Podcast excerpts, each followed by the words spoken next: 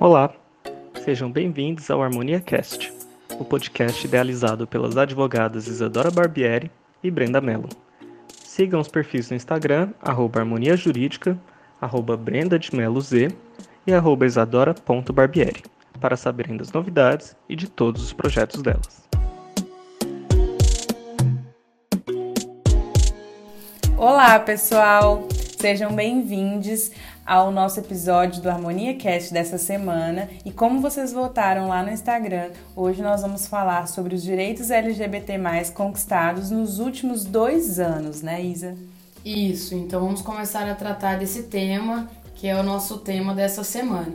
A gente pode pensar em direitos LGBT sempre a partir da perspectiva do judiciário e não por conta de que isso é algo obrigatório. Ah, o judiciário que confere os direitos LGBTs e ah, a comunidade LGBT não está mais se importando em procurar a conquista dos direitos pelo poder legislativo? Não, é que nós temos aí uma falta de representatividade histórica no Congresso Nacional e também uma ignorância, diria, ou uma negligência em relação às pautas LGBTs no Congresso Nacional. A gente sabe o quanto que essas casas legislativas, tanto a Câmara quanto o Senado Federal, né, tanto a Câmara dos Deputados quanto o Senado Federal, são conservadores, em sua grande maioria, tem bancadas de religiosos fundamentalistas que causam uma polêmica enorme em relação à pauta dos direitos LGBTs. Então a gente tem aí nesse histórico o STF, o Supremo Tribunal Federal, que tem sido aí um órgão muito importante no que se refere à conquista de direitos. E muito por conta aí de que tudo que o STF acaba por chancelar, né, no caso conferir as decisões favoráveis, é por conta de estar alinhada à Constituição Federal todas as proposições feitas para a comunidade LGBT. Exatamente. Então, se a gente for pensar, a maioria das nossas conquistas, quando a gente fala de direitos LGBT, a gente tem por meio do STF, por meio do Judiciário. E todas essas que a gente vai falar hoje também foram garantidas pelo STF. Então, gente, o primeiro direito que a gente separou aqui para falar com vocês foi a exclusão definitiva da ação contra o Conselho Federal de Psicologia que buscava regularizar a cura gay. A ministra Carmen Lúcia, do Supremo Tribunal Federal, cassou uma liminar que liberava a chamada cura gay em todo o país. A ação permitia que psicólogos pudessem oferecer terapias de reversão sexual.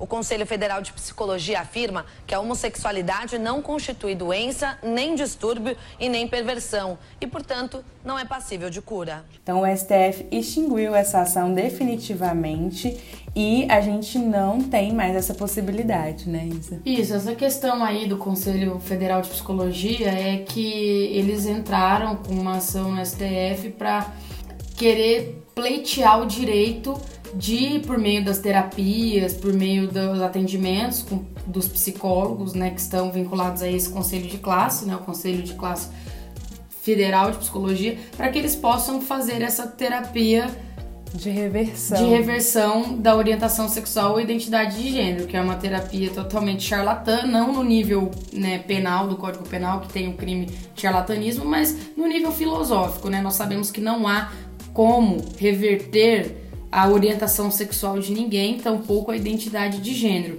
Então isso, né, deixou claro o STF nesse período aí, deixou claro que é, continua proibido qualquer tipo de promessa por meio de terapia nessa questão da reversão da identidade de gênero ou orientação sexual. Então os profissionais, os psicólogos que estão debaixo do Conselho Federal de Psicologia, que estão associados a esse conselho de classe para poder atuar profissionalmente, estão proibidos de oferecer esse tipo de terapia, sob pena de responder tanto civilmente quanto criminalmente. Sim, então essa prática é proibida, não se pode mais. Inclusive, a gente deixa até aqui para vocês o alerta é, a gente sabe que muitas pessoas, quando procuram terapia, passam por isso, ouvem comentários e, e, e questionamentos completamente preconceituosos e isso é proibido, gente. Então, se vocês é, sou, souberem de alguém que passou por isso ou que está passando, se vocês passarem, vocês podem denunciar. O segundo direito que a gente separou desses conquistados nos últimos dois anos foi que o STF ele derrubou três normas municipais que vedavam o ensino sobre gênero e sexualidade nas escolas, né? Eram leis municipais, então por meio de ADPFs, que a gente fala no direito, que é ação, arguição de descumprimento de preceito fundamental, que é uma ação proposta diretamente lá no, na esfera do Supremo Tribunal Federal. E então o STF analisou essas ADPFs das cidades de Paranaguá, no Paraná, Palmas, em Tocantins e Londrina, no Paraná. Em decisão unânime, o Supremo Tribunal Federal julgou inconstitucional uma lei municipal que proibia debates sobre ideologia de gênero nas escolas. Os 11 ministros do STF se reuniram em sessão virtual e concordaram com o entendimento da Procuradoria-Geral da República de que a lei do município fere, entre outros pontos, a laicidade do Estado, o direito à igualdade, a liberdade de aprender, ensinar, pesquisar e divulgar o pensamento. Essas eram leis municipais e todas elas foram declaradas inconstitucionais para que fosse respeitado, então, né, no Plano Nacional de Educação a possibilidade de ser tratado esse tema, né, sobre gênero e orientação sexual. Isso é muito polêmico, muita gente critica, porque fala que ah, isso estaria vinculado a uma ideologia de gênero. Gente, a gente sabe que esse termo ideologia de gênero é um absurdo.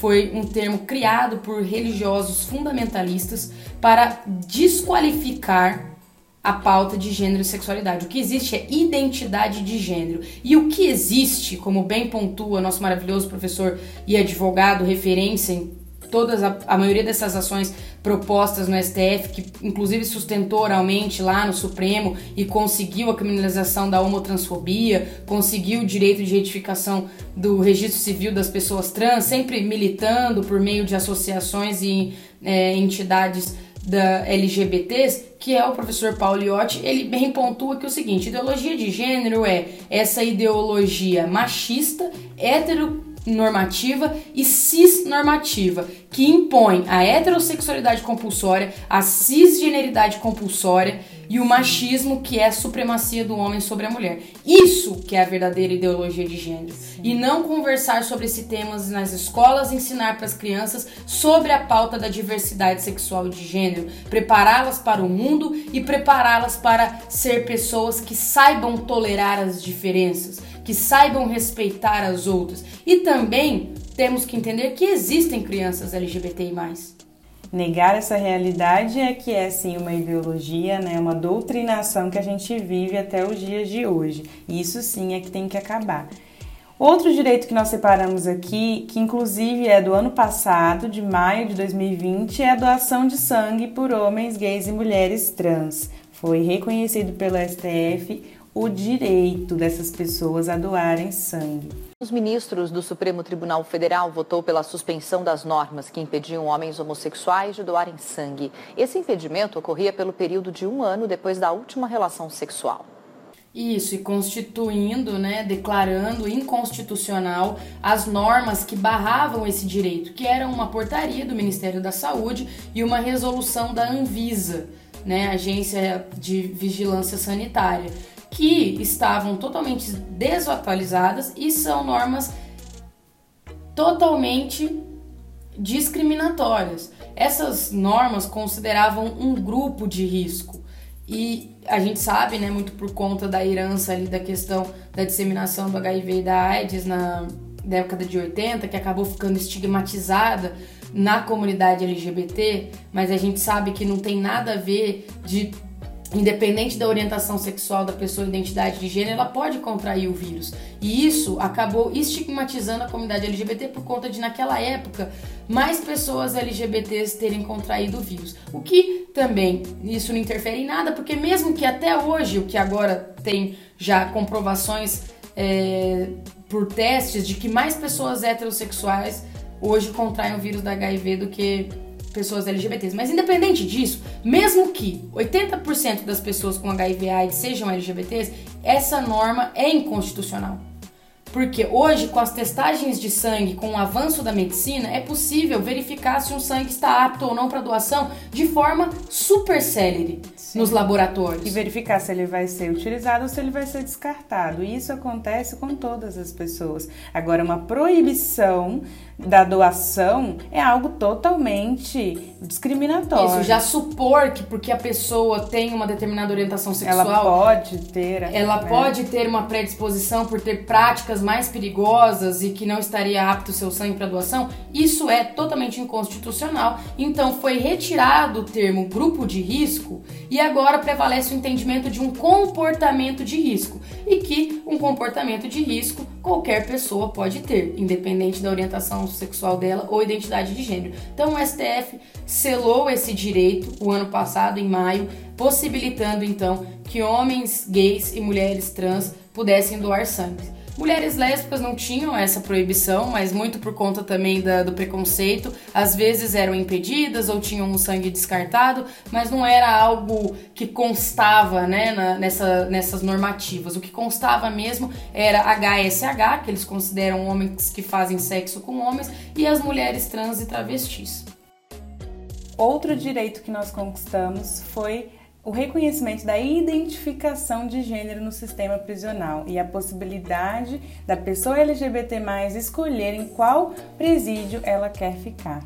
Sim, a pessoa LGBT, então, condenada criminalmente, ela pode ali por meio de uma indagação do juiz que vai fixar a sentença né, do período de cumprimento da pena, qual é o, o local, né, a unidade prisional que ela prefere cumprir a pena de acordo com a orientação sexual, identidade de gênero, de acordo com ela se autodeclara. Então, ela pode especificar se ela gostaria de cumprir em alas gerais, ou seja, junto com a, a população carcerária comum, ou se preferiria estar em alas específicas destinadas à comunidade LGBTI. Nós sabemos que 3% apenas dos presídios nacionais possuem alas específicas para a comunidade LGBT+. Isso é muito grave, né, ainda, porque a gente sabe que o estigma da comunidade LGBT ainda em presídios é muito maior. Muitas pessoas LGBTs em presídios sofrem torturas, sofrem diversos tipos de é, abusos. abusos, violências psicológicas e físicas,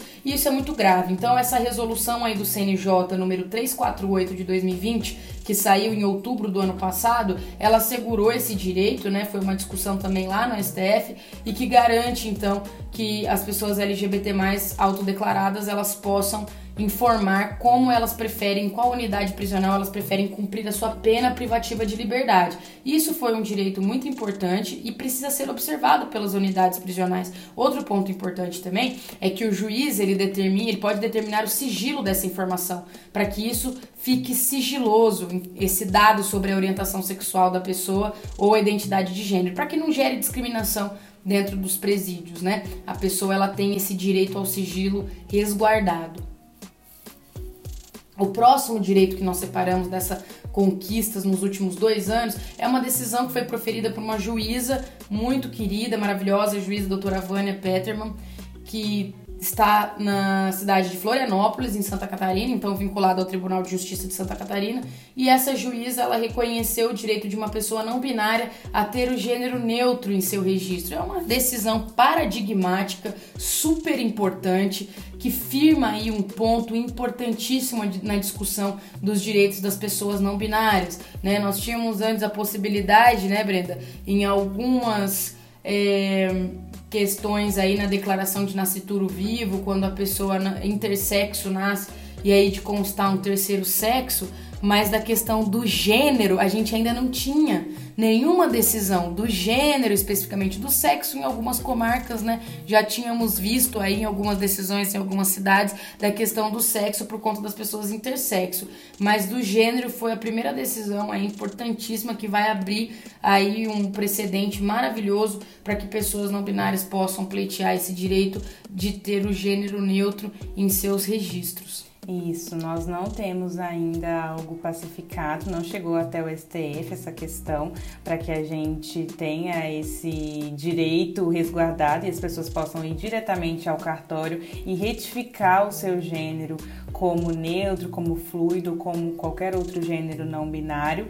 A gente ainda não tem essa possibilidade. A retificação ela é permitida apenas no binarismo de gênero, né, gênero masculino ou gênero feminino para que a gente chegue até um entendimento só sobre esse assunto. Então, foi uma decisão maravilhosa desse ano de 2021 e nós seguimos na luta por mais decisões como essa até que a gente consiga uma unificação, uma unificação e aplicação geral para todo mundo, né? O último direito que nós separamos foi a possibilidade de inclusão no, do nome social na carteira de trabalho, na CTPS. De agosto de 2020, foi assegurada então a possibilidade de pessoas trans e travestis de colocar o seu nome social na carteira de trabalho. Muito importante, né, a gente ter consciência desses, dessas conquistas que vão sendo feitas pouco a pouco, né? E muito por conta de provocação no judiciário, das pessoas LGBTs, de provocar ali, de entrar com uma ação, de pleitear o seu direito, até que essa demanda chegue ao STF e ela seja aplicada para todo mundo. Agradecemos muito aí o professor Pauliotti, grande é, ativista, ativista né? e, claro, junto com a BGLTI, que é associações, o GADS, que é o grupo dos advogados pela diversidade sexual de gênero, e outras entidades também como a ANTRA, que trabalham também nos bastidores do movimento LGBT+, para conseguir essa conquistas desses direitos tão importantes.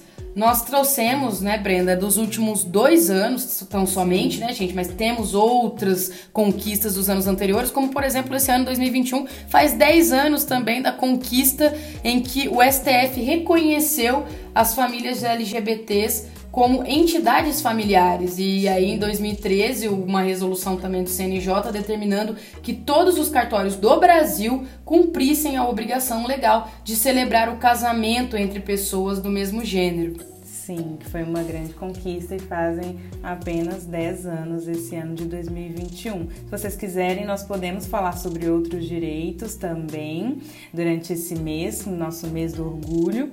Deixem sugestões de temas e nós vamos trabalhando para trazer sempre conteúdos que empoderem e que vocês é, tenham todo tipo de informação útil sobre a nossa comunidade. Isso, para que a gente possa estar sempre atualizada sobre os nossos direitos. Isso um beijo, gente. Beijo no coração de vocês. Até semana Ótima que vem. semana. Até semana que vem. Esse foi o Harmonia Cast.